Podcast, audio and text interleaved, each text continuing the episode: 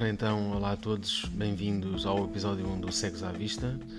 Vamos falar sobre uh, como é que as pessoas cegas uh, conhecem o dinheiro. Vamos começar pelas moedas. Uh, as moedas têm diferentes características, por exemplo, elas têm diferentes tamanhos, já ajuda um bocadinho.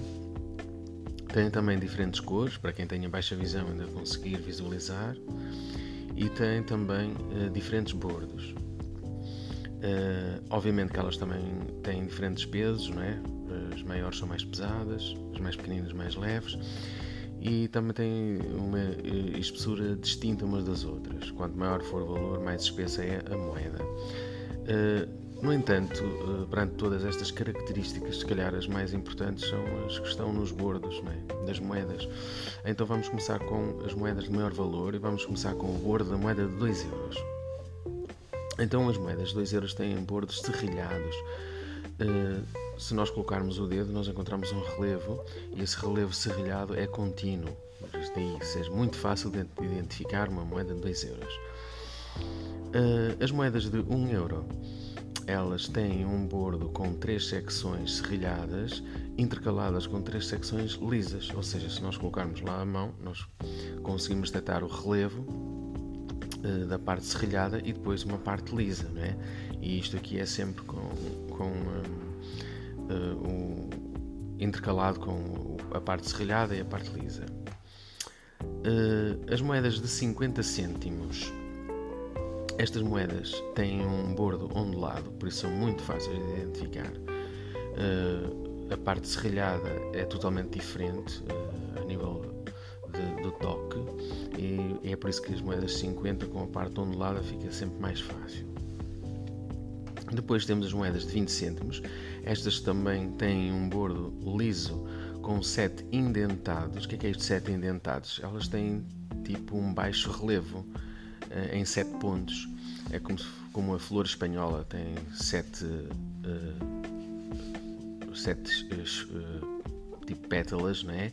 E a meio tem, tem um baixo relevo. Uh, as moedas de 20 cêntimos têm então o bordo todo liso, mas depois têm uns indentados, muito fáceis de identificar até com a unha. Uh, depois temos as 10 cêntimos. As 10 cêntimos têm um bordo exatamente igual ao das moedas de 50 cêntimos, só que elas, como são mais pequenas, dá para distinguir a de 50 cêntimos e a de 10. E aqui o tamanho já é importante. Porquê? Elas têm um bordo ondulado, não é? Então as 50 cêntimos também têm um bordão de lado. Como é que se distingue? Pelo tamanho. Resta-nos então aqui as de 5 cêntimos.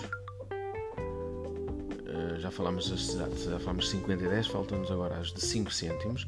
As de 5 cêntimos têm um bordo liso.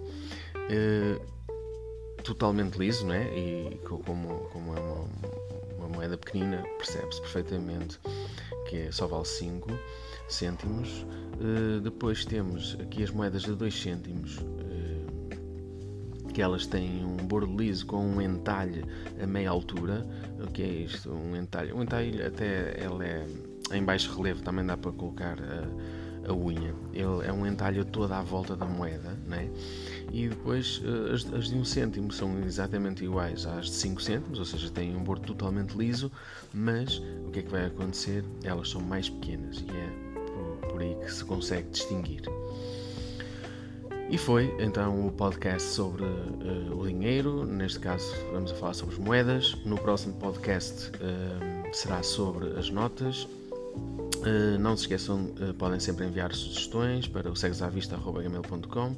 Sempre que for oportuno será considerada a vossa sugestão e assim me despeço, sejam felizes e até ao próximo episódio.